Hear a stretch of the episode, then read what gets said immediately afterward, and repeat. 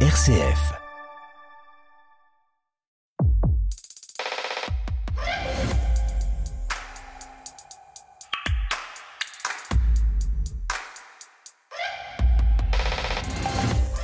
Bonjour à tous, allez, on ouvre grand les oreilles mais aussi les yeux, hein. c'est Effervescence, le magazine de l'étonnement culturel. On se retrouve comme chaque semaine pour partager découvertes, coups de cœur et enthousiasme. Et cette semaine, ils sont quatre à se serrer autour de cette table, une table virtuelle, hein, vous allez le voir. Michel Tadei, bonjour. Bonjour. Vous êtes dans les locaux de RCF à Marseille. Vous Eh revenez, vous revenez du festival de fiction de La Rochelle. Vous aimez les voyages. Le Eh ben, oh oui. Le Festival de fiction de La Rochelle, c'est de la télévision. hein. Vous nous raconterez les dernières tendances. Et puis, vous nous donnerez des nouvelles des théâtres marseillais où sont arrivées de nouvelles têtes. Delphine Fressinet, bonjour. Bonjour. Vous, vous êtes à Bruxelles. Et grâce à Oui. vous, on découvre un petit lieu ravissant, le plus petit béguinage du pays. Et puis à l'affiche au cinéma en France mais aussi en Belgique, un documentaire électrisant que vous avez vu pour nous. Il est consacré à David Bowie, c'est Moonage Daydream. François Huguenin, bonjour. Bonjour Stéphanie, bonjour à toutes. Alors je sais pas vraiment où vous êtes, hein, je crois du côté de Fontainebleau. C'est ça. Encore une fois, vous nous avez dégoté des musiciens improbables, rien que le nom du groupe vaut le détour. The Boys with the Perpetual Nervousness. Sinon, de façon plus sérieuse, vous nous raconterez la destinée d'un écrivain très important pour vous, Jean-René Huguenin, dont on célèbre les 60 ans de la disparition. Et puis, ouf, elle est à mes côtés. Enfin, Valérie de Marignac, bonjour. Bonjour Stéphanie, bonjour à tous. Au théâtre, vous avez retrouvé Christophe Malavoie. Il joue la légende du Saint-Buveur. Et puis au cinéma, vous avez suivi l'enquête de Jean-Claude Carrière sur les traces du peintre Goya. Voilà, quatre chroniqueurs pour Michel, Delphine, François et Valérie. Quatre chroniqueurs pour une émission qui commence maintenant. Effervescence, une émission présentée par Stéphanie Gallet. Alors je ne sais si vous avez des souvenirs émerveillés de télévision. Moi, si je ferme les yeux et je me rappelle mon enfance, vous savez, hein, c'était le temps béni où l'on regardait encore la télévision en famille, deux moments me reviennent, deux moments waouh, comme on dit aujourd'hui.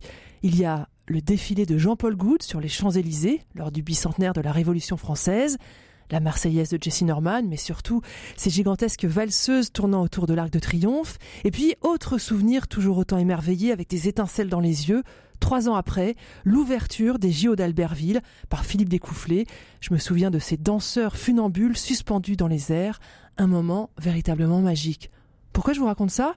Eh bien, ce sont ces images qui me sont remontées quand j'ai appris mercredi la nomination de Thomas Joly comme directeur artistique des JO de 2024. Thomas Joly, je l'ai rencontré il y a quelques années. Il était venu ici, dans ce studio, pendant la pandémie, parler de son amour de la scène, de la nécessité du théâtre et de l'urgence à remettre sur pied ces artistes qu'on a cru un moment, le temps d'un virus non essentiel. Thomas Joly, c'est un des jeunes prodiges du théâtre d'aujourd'hui, capable de passer de Shakespeare à Starmania, un univers baroque, foisonnant, exubérant, qu'on imagine sans difficulté, en héritier de Goud et de Découfflé. Thomas Joly, un homme charmant qui nous avait raconté ses premiers pas devant un micro RCF quand il n'était encore qu'un collégien. Alors c'est promis, hein, s'il y a bien un moment qu'on regardera pendant ces JO, ce sera sa cérémonie d'ouverture. Il était respecté dans le monde entier. La nouvelle vague, c'était lui, Jean-Luc Godard. Eh oui, on n'a pas fini de parler de Jean-Luc Godard. Épuisé, le cinéaste de 91 ans a donc mis fin à ses jours le 13 septembre dernier. Pas de cérémonie officielle, hein, mais une pluie d'hommages pour saluer la mémoire de celui qui a révolutionné le 7e art. Et aujourd'hui, dans Effervescence, eh bien, nous continuons la leçon de cinéma commencée la semaine dernière pour tenter de percer le mystère Godard. Valérie de Marignac, je me tourne vers vous. C'est quoi la patte Godard? À quoi ça tient son cinéma? Pourquoi est-ce qu'il reste autant célèbre? Ouais, je dirais que c'est vraiment, un- il a complètement inventé un nouveau langage cinématographique. En fait, il a révolutionné toute la grammaire du cinéma. Le cinéma, on le sait, c'est du montage, donc c'est une juxtaposition de, de scènes, de plans, et il l'a fait de manière totalement différente. C'était un cinéaste contestataire dans la forme, dans le fond. Euh, donc, bah, je sais pas, je dirais sa patte, peut-être les, les très gros plans découpés, et puis le décalage entre le, le son et l'image. Ça, pour moi, c'est c'est Godard. François Huguenin Oui, euh, je suis tout à fait d'accord avec ce que dit Valérie. Je pense qu'il y a aussi cette, euh, euh, cette volonté d'aller jusqu'au bout euh, de ce qu'a voulu faire la nouvelle vague, c'est-à-dire euh, trouver un, un, cinéma qui soit un cinéma débarrassé d'un certain nombre d'artifices, euh, débarrassé d'une certaine théâtralité, euh, soit théâtralité des décors, soit théâtralité du jeu des acteurs, euh, retrouver euh, une, une, simplicité du geste cinématographique, retrouver en fait la, la réalité de la vie derrière le cinéma. Et je pense que c'est vraiment beaucoup ça, euh, Godard.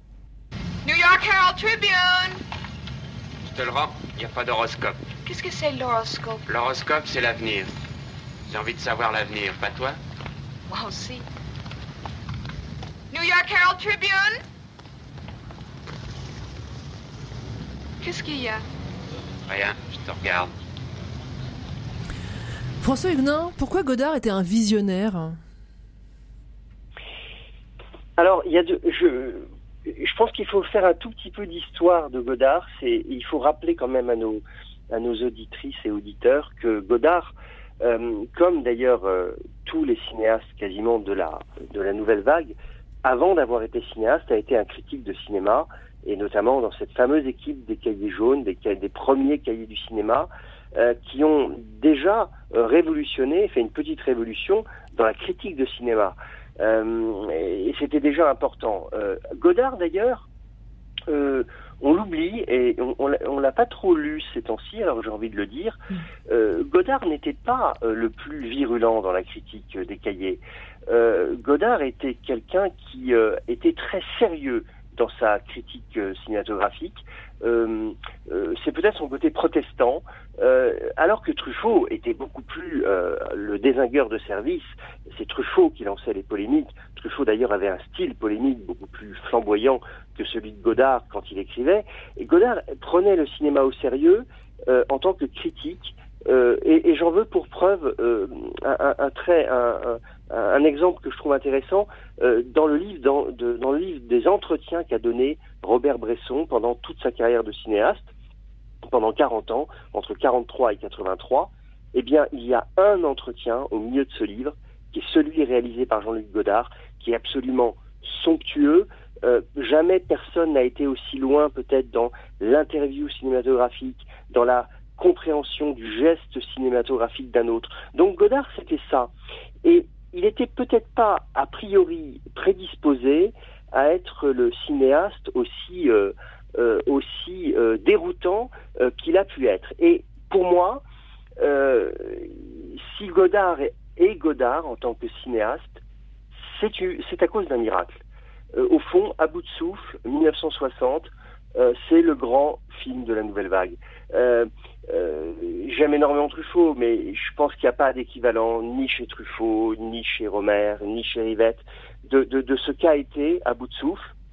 Et à bout de souffle, c'est un, film euh, que Godard a eu du mal à faire, il a eu du mal à le financer, il a beaucoup douté pendant, le, tournage du film, il ne savait pas comment ce film aboutirait, à quoi il aboutirait, et au fond, ce film euh, a été traversé par quelque chose, à mon avis, qui venait, euh, une sorte de grâce qui venait de, de, de, d'ailleurs. Euh, et c'est peut-être ça le génie de Godard, c'est d'être perméable à quelque chose qui le traverse et qui fait que euh, il peut euh, lâcher le contrôle et réaliser quelque chose qui le dépasse. Euh, pour le meilleur et puis pour euh, bah, pour euh, je ne sais pas si on peut dire le pire mais pour des choses peut-être beaucoup moins convaincantes on, on reviendra sur les choses peut-être voilà. peut-être voilà. plus plus, mais plus c'est miraculeux voilà Godard c'est ce que j'ai envie de dire Valérie alors, sans rentrer dans, dans, la polémique de savoir si c'est Godard ou Truffaut le plus important dans, dans la nouvelle vague, ce qui est sûr, c'est que Godard était visionnaire. Enfin, en tout cas, il a plus révolutionné, je l'ai dit déjà, mais, mais, mais la forme et la manière de filmer. Truffaut laisse une filmographie. Godard, il laisse vraiment. Euh, enfin, il suffit de, de regarder la, le, la quantité de, de volumes d'écrits publiés sur son travail, sur ses films, sur ce que. C'est plus un prof de cinéma? En tout cas, oui, dans les traces qu'il a laissées, dans l'importance qu'il a aujourd'hui, je pense que vis-à-vis -vis, encore aujourd'hui des étudiants et des écoles de cinéma il, il compte. Pour Parce... penser le cinéma, il faut voir travailler la, la, le cinéma de Godard. Voilà, je pense qu'il y a beaucoup à apprendre avec des films plus variés, hein, effectivement le mépris, mais euh, des films comme Alphaville, des films comme euh, euh, voilà, masculin, féminin. Enfin, les films euh, ont, ont des, des, des, des, styles suffisamment variés pour que ça, ça vraiment nourri l'histoire du, du, du, cinéma. Et puis, euh, et puis voilà, sur le côté euh, déroutant de, de, de, de, son, de son cinéma, c'est vrai qu'il y a peu de schémas narratifs. Hein. Les scénarios sont, courts, les, les, dialogues sont, sont assez improvisés, mais moi je trouve que ça reste euh, très moderne hein, quand on le regarde aujourd'hui.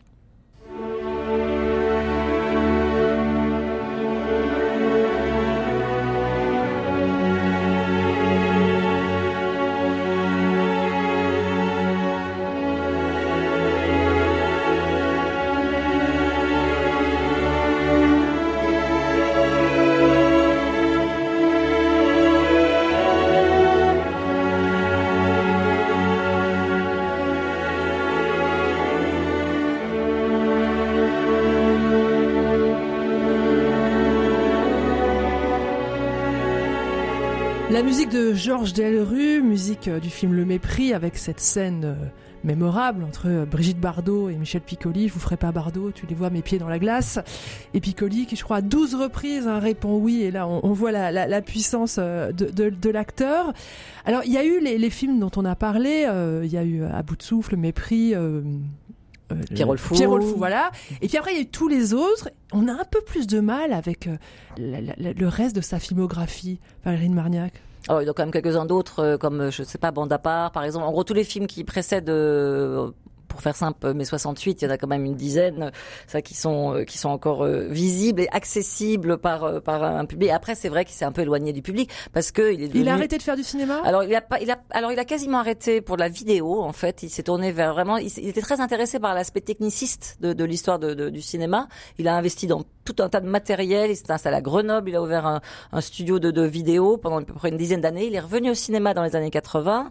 Il a fait émerger de nouveaux acteurs, un Marouche Detmers. Il a joué avec Nathalie Baye, euh, euh, voilà, euh, bah, du tronc, enfin bon, tout un tas, sauf qui peut la vie, prénom Carmen, etc.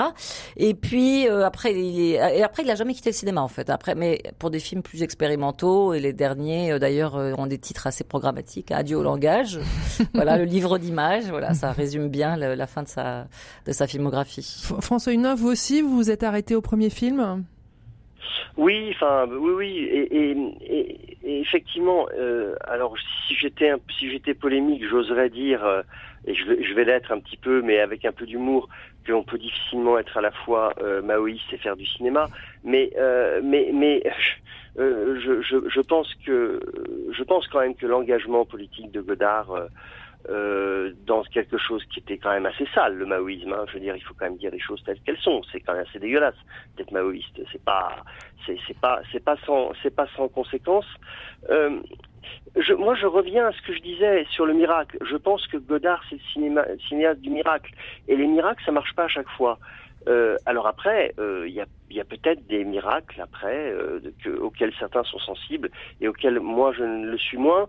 Euh, et, donc c'est pour ça que je je je, veux pas trop euh, tirer de conclusions hâtives sur la, sur le cinéma de Godard. Ce que je sais quand même, c'est que il y a des cinéphiles et il y a des cinéastes pour lesquels d'autres films ultérieurs de Godard ont eu de l'importance.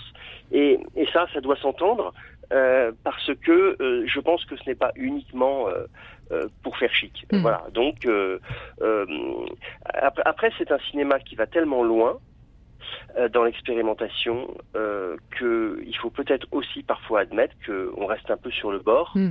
Et, sans en tirer une, et sans en tirer une, une leçon universelle. Mm. Plutôt voilà, le cinéma, c'est aussi une rencontre qu'on a personnellement avec une œuvre, avec un film, avec un auteur. Et il y a des fois ça marche et d'autres ça marche moins. Valérie, François posait la question est-ce qu'on peut être cinéma, cinéaste et maoïste? Il y a un film hein, qui, qui s'interroge sur ce basculement de mai 68 dans la carrière de, de Godard. Ce film, c'est Le Redoutable, c'est une comédie, c'était en 2017 de Michel Azanavicius, j'ai bien prononcé? C'est ça. C'est ça, voilà. Euh, c'est désopilant. Elle permet de comprendre euh, le personnage de Godard? Je crois pas que ce soit l'enjeu du film. Euh, mm. Effectivement, Azanavicius est revenu sur ce, ce, ce tournant dans, dans, la vie de Godard qui reste une grande énigme. Hein. On sait mm. pas. D'ailleurs, il a disparu quasiment de, la sphère publique pendant dix ans après. Euh, en revanche, c'est vraiment un film euh, ex exceptionnel. C'est-à-dire qu'à la fois, euh, il nous fait comprendre l'homme, c'est-à-dire que vraiment on sent que que c'est un film sur euh, sur l'homme. Enfin, il y a une espèce de, de, de déclaration d'amour d'un cinéaste à un autre cinéaste. C'est vraiment euh, euh, donc c'est il est incarné par Louis Garrel qui est impressionnant de de de, de mimétisme. Voilà, il a repris tous les petits tics de, de Godard, son zozotement, ses mimiques. Voilà, donc on, on plonge. On a vraiment une impression de plonger un peu dans, dans la vérité du personnage. Il se moque beaucoup de son côté mari jaloux. Enfin Mm. voilà, euh, euh, artiste incompris, euh, son côté antipathique. C'était quelqu'un d'assez antipathique. Et en même temps, c'est quelqu'un qui avait beaucoup d'humour, Godard. Et c'est un peu ce double voilà, aspect qu'on retrouve dans le film. Et, qui est- Et en même temps, c'est un film très bienveillant et plein de. Oui, parce que parce que je pense qu'il y a un vrai respect, une vraie vrai respect, admiration voilà, de, de, de-. Michel Hazanavicius. Allez, on, on écoute un petit extrait de la bande-annonce. Le problème, si tu veux, c'est que je ne sais plus quoi faire. Il faut inventer un vrai cinéma politique. Faut que vous fassiez les films avec Belmondo. Il est bon, lui. Il est marrant en plus. Bon, bah voilà, je vais pas engager Alain Delon puis lui foutre du plume dans le cul pour faire indien. Aujourd'hui, Godard, c'est devenu ça. Un petit amuseur ridicule qui prend une pose de révolutionnaire. J'en peux plus de ce con.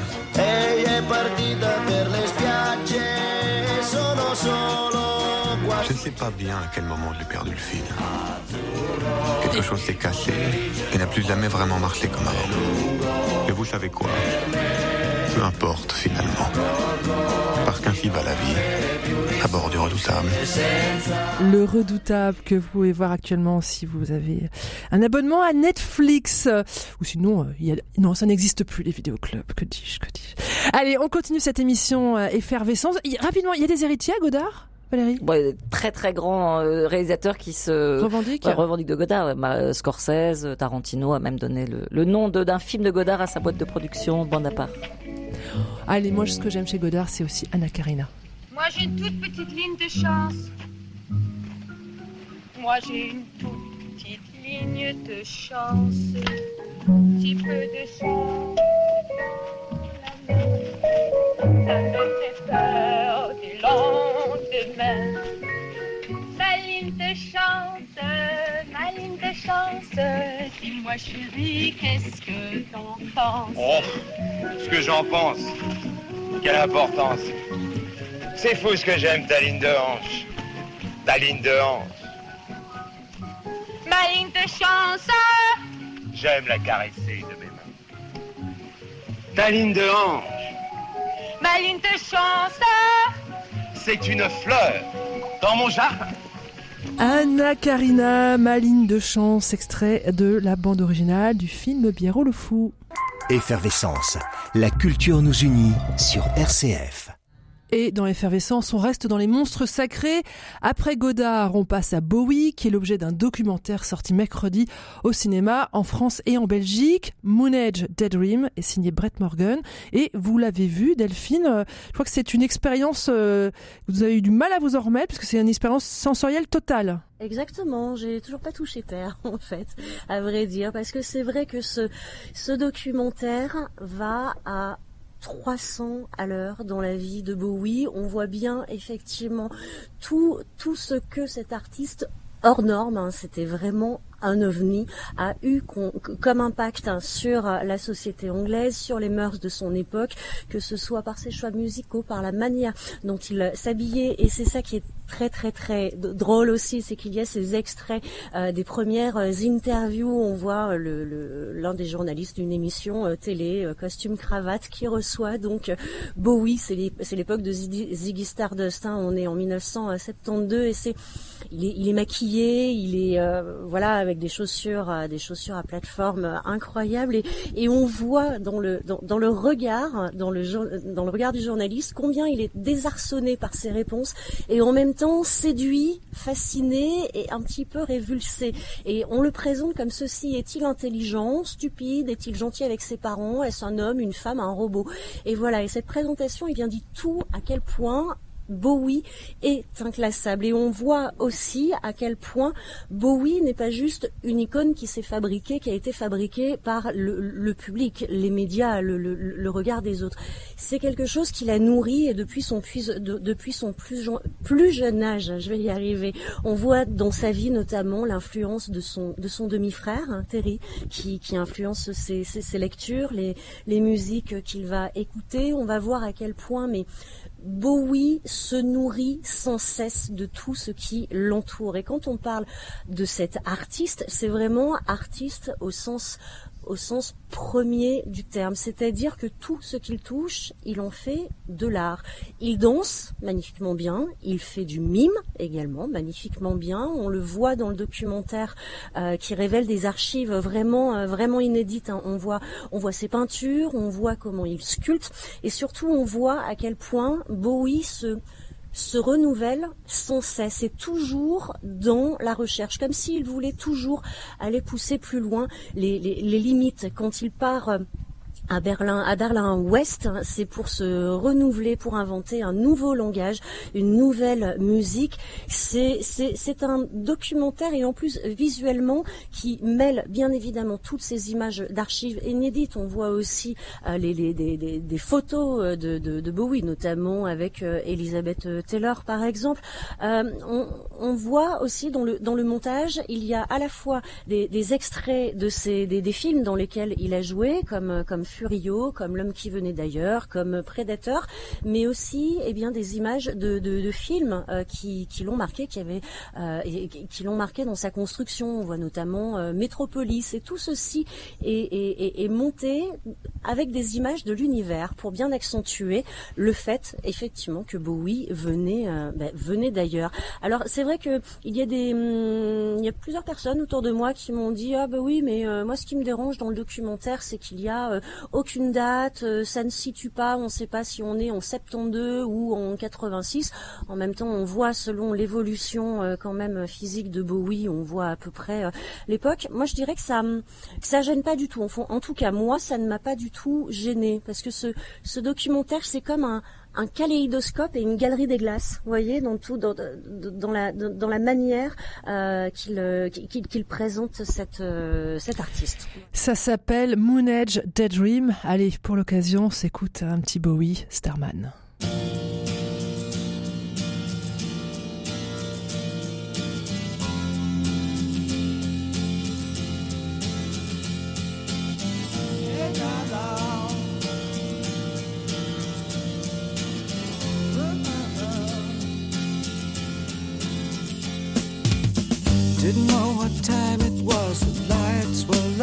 Oh, oh. I leaned back on my radio. Oh, oh. Some cat was laying down some rock and roll, all he said.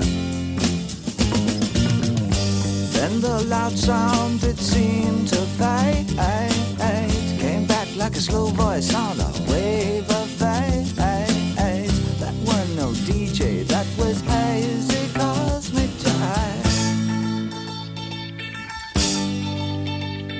There's a starman waiting in the sky. He'd like to come and meet us, but he thinks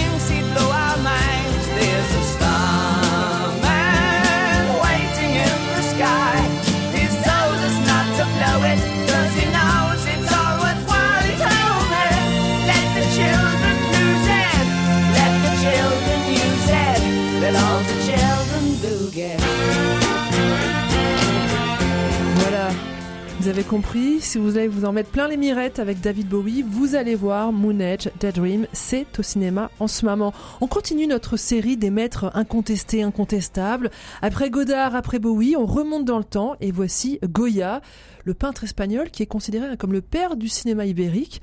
De l'autre côté des Pyrénées, on ne distribue pas des Césars aux films remarquables, mais des Goya en référence à l'art séquentiel dont Goya aurait été l'un des pionniers.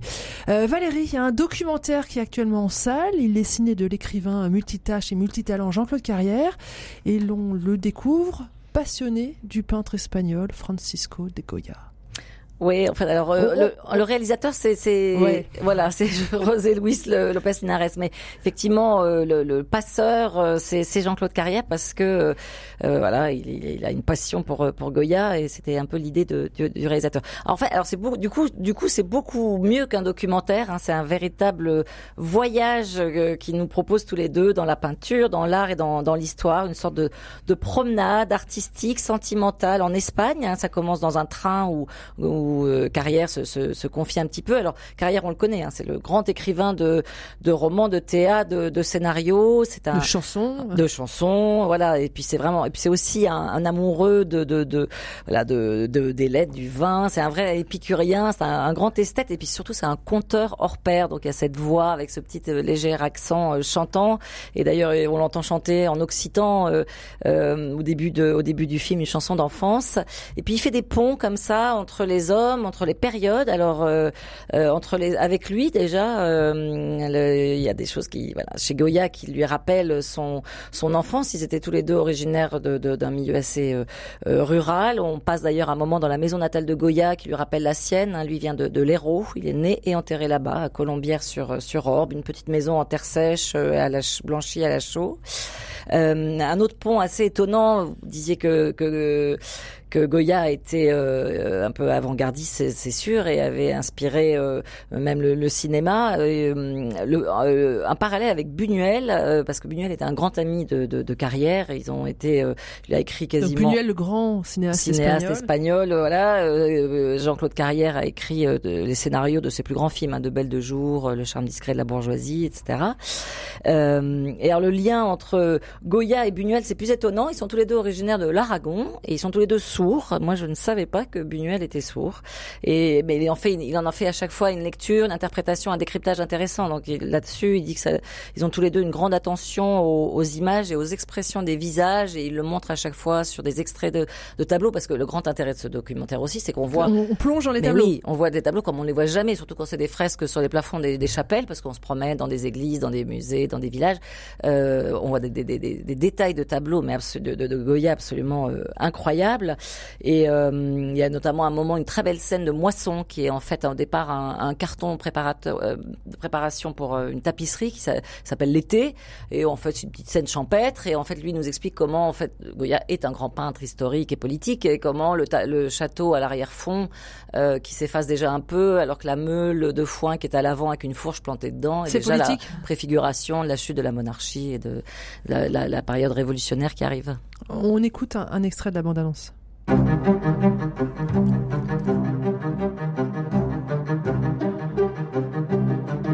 Je me pose chaque fois la même question depuis que je viens ici depuis tant d'années. Laquelle je préfère? J'admire tout, le- les dentelles du corps comme celles des coussins. Et ce regard qui ne me quitte pas. Qui me suit partout.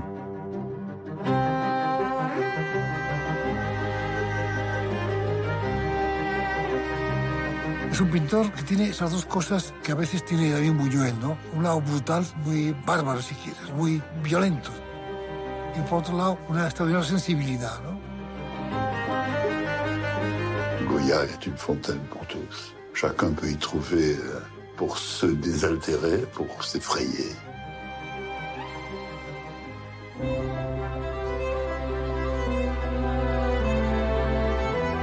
C'est toujours assez passionnant de pénétrer dans l'intimité d'un peintre.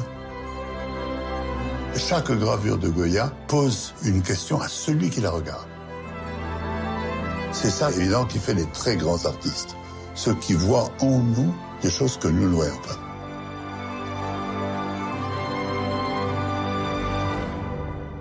Valérie, il y a quelque chose d'émouvant à voir euh, Jean-Claude Carrière à l'écran. C'est ça, une de ses dernières apparitions? Mm. Euh, oui, c'est d'autant plus émouvant qu'effectivement, il est mort euh, quelques mois après, mais de manière soudaine et inattendue. Donc, euh, du coup, le réalisateur a complété ce, ce voyage euh, par des témoignages de ses proches. Notamment, il y a sa femme, il y a son meilleur dernier, ami qui était un astrophysicien, euh, Michel Cissé, et qui parle euh, de, de, de sa fin de vie et, et qui dit surtout euh, à quel point c'était un, un homme extrême, insatiable, insatiable de curiosité, et, euh, ce qu'on ressent un peu dans le dans le dans le film. Et du coup, la dernière scène où il est devant c'est deux tableaux qui sont au Prado. Donc la, la jeune Maya languit dans son canapé, un tableau où elle est nue, un tableau où elle est habillée, où il dit que ça fait 50 ans qu'il vient les voir et il leur dit au revoir en disant peut-être que je reviendrai vous voir. Et en tout cas, voilà, vous de- depuis que je vous connais, vous, j'ai l'impression que vous me dites euh, qu'est-ce que tu attends? Enfin, c'est très, c'est vrai que c'est une scène assez émouvante. Ouais. Je voulais juste qu'on redise quand même les, les dates de Francesco de Goya. Oui, oui, parce que c'est un, un peintre donc fin 18e, début 19e, et qui est vraiment un peintre charnière. En fait, il est entre le grand siècle du 17e, où euh, en Espagne, hein, où il y a Zurbarán, Greco, Velázquez, et puis la modernité du, du 20e siècle avec Picasso, Sorolla, etc. Donc, euh, il fait ça, vraiment ce, ce, ce trait d'union entre ces deux grandes époques. Voilà, l'ombre de Goya, vous avez compris, c'est à voir au cinéma. Effervescence quand la culture fait briller les yeux. Et voilà, et on continue à parler culture sur RCF avec euh, Valérie, François, Delphine et Michel. Michel, vous avez fait la grande traversée puisque de Marseille, vous êtes rendu à La Rochelle pour un festival que vous connaissez bien et qui s'intéresse à la fiction télévisuelle. Vous êtes donc en mesure de nous dire quelles sont les grandes tendances de cette rentrée 2022. Oui, alors ce ne sont pas tout à fait les tendances de la rentrée parce que euh, tout, tout est en tournage. Tout, tout ce dont je vais vous parler est en tournage ou en préparation. Mais euh, actuellement, on, la fiction est très sociétale. hein. Vous savez que bon, on parle de ce qui se passe dans, dans le monde, de ce qui se passe en France. Alors par exemple, le, le festival cette année a primé touché euh, sur les violences euh, faites aux femmes. Il y a un autre film qui a été primé, s'appelle Maman ne me laisse pas m'endormir sur euh, un ado qui est addict aux, aux médicaments et que sa maman essaie de sauver. Il y a également La vie devant toi qui parle de, hum, de l'homophobie et peut-être de la manipulation. Donc là, maintenant, on a l'impression qu'on va amorcer euh, une sorte de virage parce qu'on s'est rendu compte que le public avait envie, besoin d'un peu plus de légèreté. Alors même Arte va s'y mettre, figurez-vous. Et le, directeur de la fiction d'Arte, Olivier Votling, a annoncé, par exemple, un polar humoristique. Euh, il a annoncé aussi euh, une comédie musicale, figurez-vous. Donc ça, sera sur euh, Coulchen, la vie de Coulchen et de et hein, et de Joe Star, pardon euh, les, mythiques euh, fondateurs de NTM, hein, qui n'apparaîtront pas, mais il y aura leur musique. Et il va parler de Sous contrôle. C'est un- une histoire politique, mais aussi traitée avec humour. Donc on a l'impression que on va vers quelque chose de beaucoup plus léger. On va parler de la réalité, mais avec une distance un peu humoristique.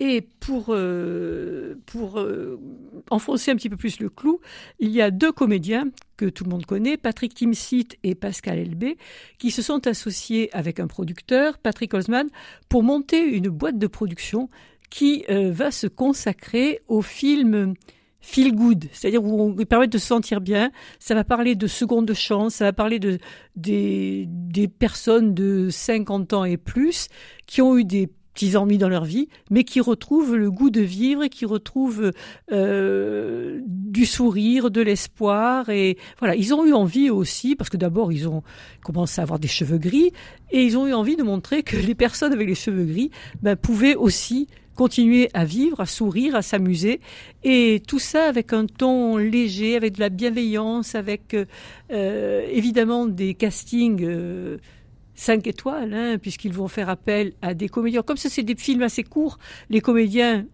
célèbres vont pouvoir se, se libérer facilement. Et ça, c'est tout en projet, en préparation. Je pense que l'année prochaine, euh, le Festival de la fiction sera un peu plus léger que cette année et sera historique parce que Alors euh, justement, puisque ça sera historique, vous allez nous en parler, mais on va écouter un petit extrait d'une production qui est en préparation. allons-y. Je suis venu vous restituer publiquement tous les joyaux et les titres de propriété dont Sa Majesté François Ier m'avait comblé. Ce qui me vaut le plaisir de les rétrocéder à Madame la Duchesse de Valentinois. Sachez, Madame, qu'au moment où je vous fais Duchesse de Valentinois, Anne de Pisseleu cesse d'être Duchesse d'Étang. Voilà, la fiction historique a aussi sa place hein, dans les, les programmes à revenir avec euh, Mhm. Diane de Poitiers, on a reconnu Virginie Ledoyen et Isabelle Adjani. Du beau Voilà, ça ce sera pour France Télévisions. C'est c'est fini, c'est tourné, c'est en deux deux parties. Et euh, évidemment, ce sont des décors somptueux, voilà. Et il y a aussi une Marie-Antoinette qui va arriver. Et ces fictions historiques sont tournées vers des figures de femmes fortes. Et ça aussi, c'est un petit peu nouveau.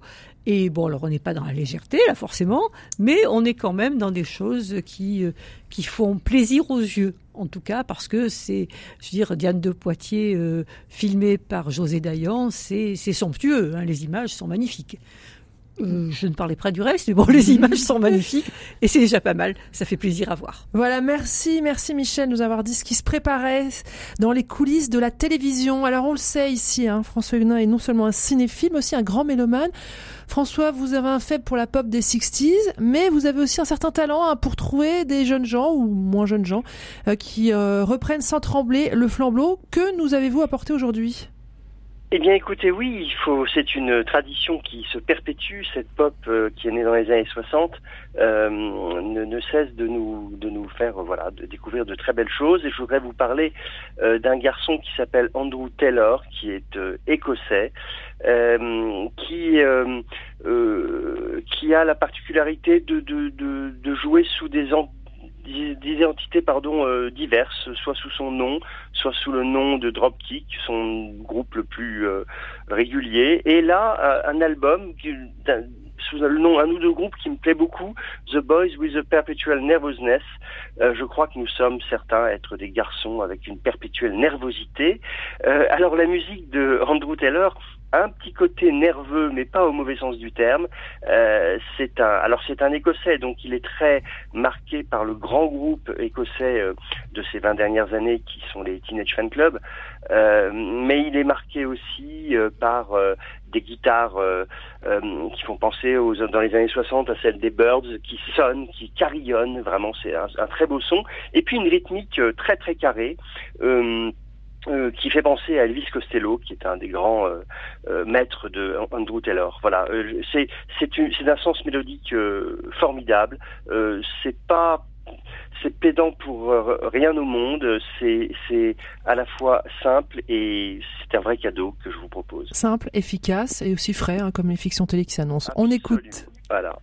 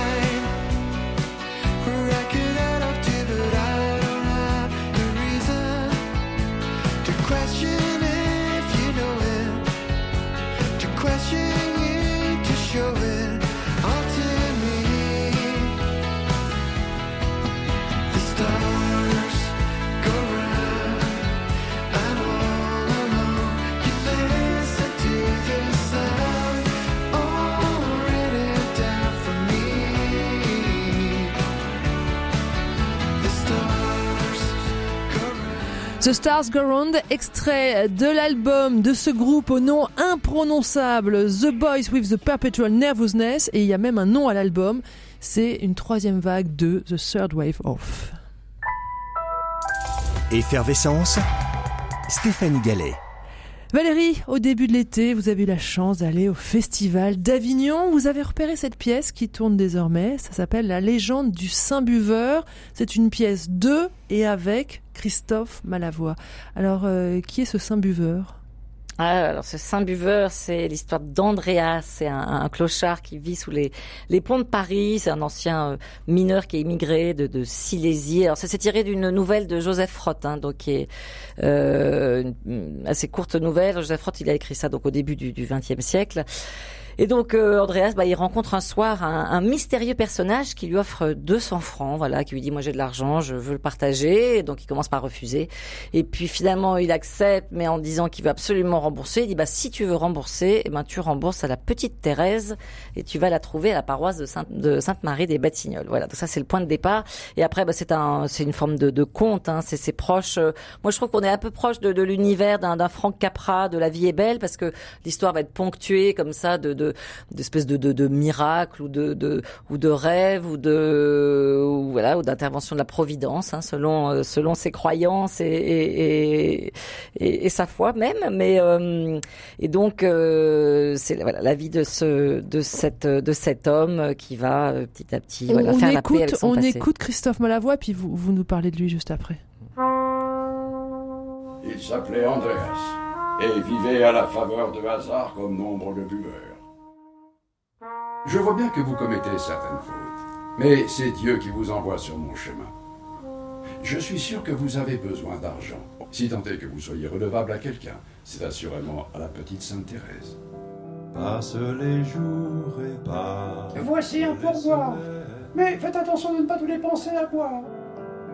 Ni temps passé, ni les. Il s'aperçut qu'il ne lui restait plus qu'un billet de 50 francs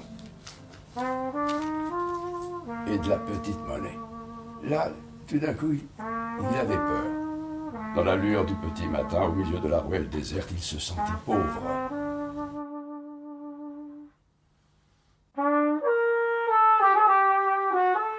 Je vous dois depuis bien longtemps 200 francs et je n'aurais même pas réussi à vous les rapporter. Très simple de moi. c'est- Mais vous me devez pas d'argent? Il y a beaucoup d'ironie dans la pièce. Oui, c'est assez drôle aussi parce que bah, cet homme là qui essaye, euh, voilà, contre de, de faire face, qui, qui retombe toujours, toujours dans ses dans ses faiblesses d'homme. Alors en l'occurrence c'est l'alcool, donc dès qu'il a un peu d'argent, il va aller boire au, au café, et qui euh, en même temps euh, croit à son destin et et, et croit euh, à, à la vie. Et euh, donc c'est fait avec beaucoup de fantaisie, c'est assez poétique, enfin très poétique même. C'est pas du tout misérabiliste. Il y a un petit côté euh, Jacques Prévert aussi. Et puis vous l'avez entendu, c'est musical quand Mm. même. Donc bah, la voix lui-même est déjà formidable. Quelle belle voix, ouais. Bah ouais, mais alors quand il chante, il chante a cappella des, des, des poésies de d'Apollinaire euh, sur des airs de de Ferré, des textes de, de, de vieilles complaintes, euh, c'est absolument euh, bouleversant. Moi, je trouve qu'il a une voix qui est assez proche de celle d'Yves Montand, ce qui pour moi est une une grande euh, voilà une grande qualité. Euh, et puis euh, voilà donc Ça se joue au Lucernaire, donc à Paris, Exactement. théâtre du Lucernaire jusqu'au 6 novembre. Ça, ça a déjà pas mal tourné, peut-être que ça tournera encore, on ne sait pas pour le moment. Voilà, ça s'appelle La légende du Saint Buveur de et avec Christophe Malavoie. On reste dans le théâtre. Hein. Michel Tadei, on le sait, vous êtes avec nous depuis Marseille. On, on salue toute l'équipe de RCF sur place qui, qui rend ce duplex possible. Avec vous, on reste au théâtre car ça bouge chez vous sur les planches. Alors ça a bougé, oui, effectivement, à Marseille. D'abord, ça a bougé un petit peu à côté de Marseille, à Avignon, puisque Thiago Rodriguez devient le nouveau directeur du Festival d'Avignon. C'est le premier étranger à occuper ce, poste. Et il avait présenté à Avignon en 2021 une cerisée qui a beaucoup divisé hein, le public. Certains ont trouvé ça génial, d'autres ont trouvé- ça ennuyeux, mais bon, ça se fait partie du jeu avignonnais. Et alors, euh, il est attendu euh, parce que je vais reprendre une petite phrase qui avait été écrite par nos confrères de Libération, qui disait que euh, après la mandature d'Olivier Pi, qui avait fait l'effet d'un long robinet d'eau tiède, euh, la, la venue de Thiago Rodriguez va faire souffler un vent de panache et de renouveau pour rebalancer du kérosène après une période d'aseptisation. C'est pas Bon, gentil pour trouve- Olivier. Hein. c'est pas très gentil pour Olivier Pi et moi je pense que les gens qui attendent ça vont être un petit peu déçus peut-être parce que Thiago Rodriguez a dit que bon ben quand on est arrivé à Avignon, on n'était pas là pour tout révolutionner parce qu'il y avait une histoire à Avignon et qu'on devait se glisser dans cette histoire et qu'il fallait dans ce, ce festival retrouver sa fonction première qui était de faciliter l'accès à des choses qui sont un peu complexes pour le grand public. Donc euh, peut-être que la révolution n'est pas pour demain à Avignon. Euh, Alors, pas de révolution à Avignon, à Marseille? Voilà. Alors, Thiago Rodriguez est portugais et il se trouve qu'à Marseille, on va avoir une nouvelle directrice du théâtre de la Joliette, qui est une scène conventionnée art et création, expression et écriture contemporaine. Ouf Elle est franco-mexicaine, elle s'appelle Nathalie Huerta et elle, son projet artistique, c'est, un peu contrairement à ce qu'on a dit tout à l'heure pour euh, la fiction télé, c'est de faire dans ce qui fait écho à notre monde. Donc euh, des choses peut-être pas forcément drôles, mais en tout cas qui concernent la société d'aujourd'hui, avec une place pour les auteurs régionaux et aussi en direction de la jeunesse. Donc ça, c'est la franco-mexicaine, et puis évidemment, alors je ne vais pas passer en revue tous les théâtres marseillais, parce Mais la criée quand même. Voilà, ben oui, j'allais venir à la criée qui, qui accueille comme directeur Robin Renucci. Et alors lui, il veut parler de la joie. Parce que euh, il a dit que Macha Makeyev, sa prédécesseuse, puisqu'il dit comme ça, donc on va y aller, euh, a fait entrer la criée dans la fantaisie et que lui, il veut la faire entrer dans la joie. Il dit que le monde est dur, mais que euh, faut essayer de rendre les choses un petit peu plus épanouissantes. Euh, alors évidemment, cette année, c'est pas lui qui programme hein, la saison 22-23, hein, puisqu'elle a été programmée euh, par par Macha Makeyev, mais il y avait il présentait trois spectacles. Et alors, c'est sans doute épanouissant. C'est peut-être pas joyeux, mais c'est magnifiquement fait. Il va présenter des textes de Racine, en particulier un Phèdre, où effectivement il y a peu de mise en scène, mais on entend un texte qui réjouit l'oreille et le cœur. Donc, voyons, on va avoir plein de choses qui vont se passer cette année, et ça fait saliver, ça fait envie. Voilà. Robin, Robin Renucci, hein, qui est un, un, homme qui connaît bien le répertoire, parce qu'il vient des très tôt de France, et, et justement, on, l'a, on l'avait reçu dans cette émission, dans ce studio, avec Thomas Joly, dont je parlais en début d'année, en début d'émission. Et vous savez que Thomas Joly a, a monté justement un, un, spectacle fleuve à Avignon il y a quelques Ouais. années, un Henri V qui durait euh, quelque chose comme une vingtaine d'heures. hein. Voilà. Donc je pense qu'il se sortira pas mal de, la, de, de l'ouverture des JO. Effervescence. Le magazine de l'étonnement culturel. François, nous enregistrons cette émission, je le précise pour ceux qui nous écoutent un peu plus tard, le jeudi 22 septembre 2022. C'est une date importante pour vous. Il y a 60 ans, disparaissait l'écrivain Jean-René Huguenin. Il avait 26 ans. Vous nous racontez son histoire et pourquoi c'est un écrivain important? Oui, alors euh, 26 ans, euh, on se demande comment un écrivain laisser une œuvre en mourant à 26 ans. Jean-René Huguenin, pour euh, donner deux dates, est donc euh, né en 1936. Il est mort donc euh, le 22 septembre 1962 dans un accident automobile. Euh, et, quand il est mort, il n'avait publié qu'un seul ouvrage, un roman, La Côte sauvage, qui avait reçu un accueil absolument dithyrambique, notamment de, de, de grandes, grandes, grandes figures de, la littérature française, et d'écrivains majeurs comme François Mauriac ou comme Julien Gracq, qui avait été le professeur d'histoire-géographie de Jean-René Huguenin. Euh, et, quand euh, Huguenin est mort, on se disait, ben voilà, on a, on a, on a perdu un écrivain euh, qui n'a qui n'aura laissé qu'un seul roman, et puis très vite, on a en fait euh, découvert qu'il avait écrit un journal absolument euh, formidable, un journal d'ailleurs dans lequel il nous explique euh, comment il compose, comment il écrit euh, euh, la, Côte sauvage, son roman, et puis euh, il y a tous ces recueils d'articles qui sont euh, ensuite parus, car il écrivait dans de nombreuses revues euh, des articles intelligents, euh, fins, euh, souvent impertinents, et les, les, les, éditions bouquins ont, la, ont eu la formidable idée pour le 60e anniversaire de sa mort de sortir un recueil de ses œuvres complètes où, où on retrouve donc La Côte sauvage, le journal et tous ces textes dont je parlais. Alors pourquoi euh, Jean-René Huguenin est si important? Euh, Parce que je crois qu'il a pris la littérature au niveau où peu d'écrivains la prennent, c'est-à-dire que la littérature était sa vie. Voilà, la littérature était sa vie, c'était une quête de vérité absolue. Euh, il a toujours voulu écrire, euh, faire une œuvre qui soit l'œuvre d'une totale vérité. Euh, il écrit avec un style absolument magnifique, absolument tenu, mais également euh, plein de sensations. Enfin, n'est pas un n'est pas un auteur, un écrivain euh, cérébral, même s'il est d'une immense intelligence. Il a il, il, il, nous donne à voir la lumière, à sentir euh, la, la, chaleur, à, à, re, à, ressentir aussi les odeurs. Enfin, c'est un, un, univers absolument extraordinaire. Et et une, une volonté acharnée de, euh, de ne jamais publier une seule euh, ligne, une seule page euh, qui puisse être un peu faible.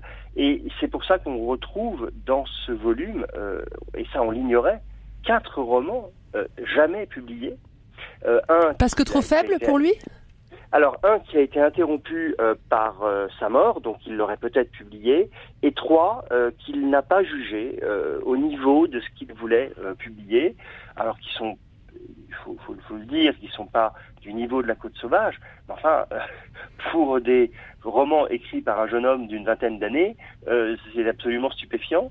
Et voilà. Et donc, et Huguenin se, se pose la question de la vie, de l'amour, euh, et notamment de ces amours impossibles ou de cette impossibilité de l'amour, puisque la cause sauvage, c'est quand même euh, l'histoire d'un d'une relation assez trouble, assez ambiguë, jamais sordide, hein, jamais, jamais, euh, entre un frère et une sœur, la sœur voulant se marier, et un personnage, Olivier, qui ressemble un petit peu à Huguenin, qui est un, une sorte de Faust, de, de personnage qui, a- qui essaye de manipuler un peu son frère et euh, sa sœur et son et le futur mari de sa sœur.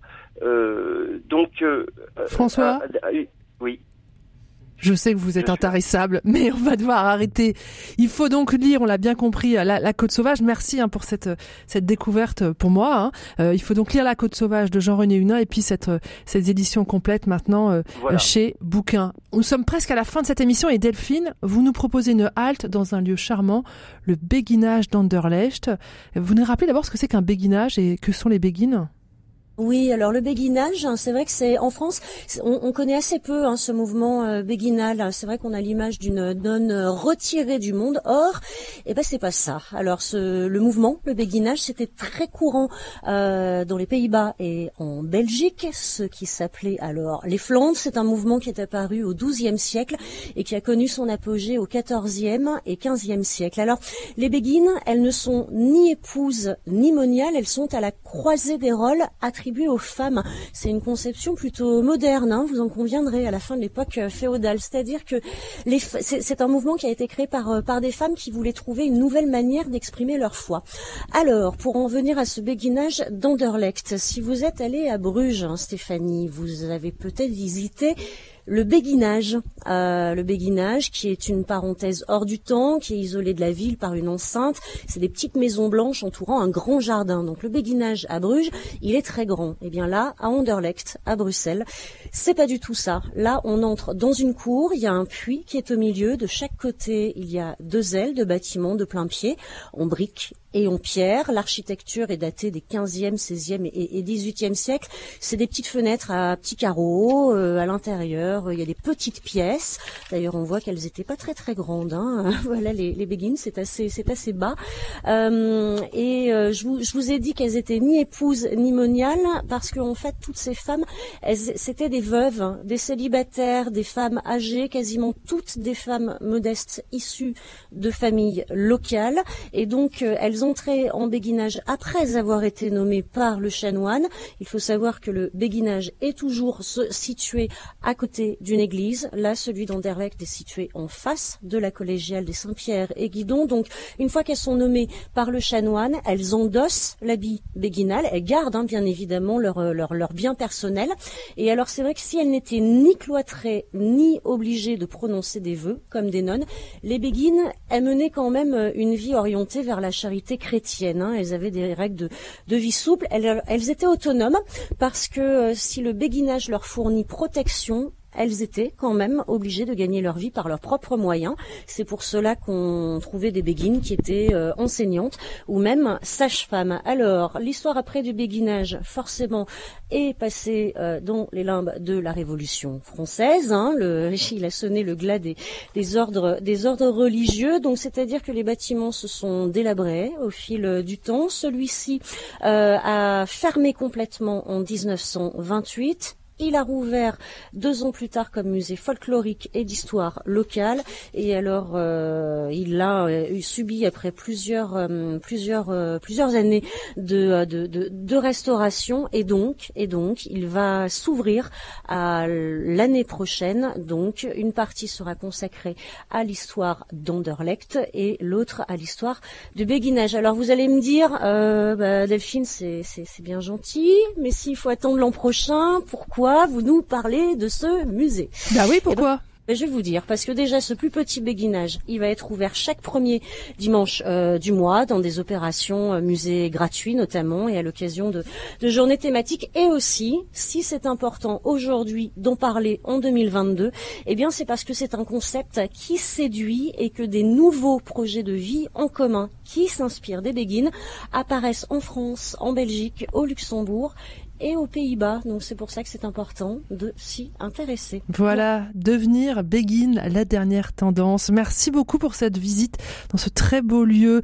C'est la fin de cette émission Effervescence. Merci euh, d'avoir passé ce moment avec nous. Merci à tous les quatre hein, pour, euh, pour ces, ces, coups de cœur partagés. Merci bien sûr à, à Pierre Salanos qui est à la réalisation. Je ne vous laisse pas partir sans vous confier une petite citation. Cette fois-ci, on la doit à Jean-René Huguenin, extrait de son la Côte sauvage dont nous parlait François. Je vais essayer de la lire bien, mais c'est difficile. Hein. Ces soirs bleus de septembre où la lumière mourante de l'été a la douceur des paupières quand le soleil s'est couché. Bon week-end à tous.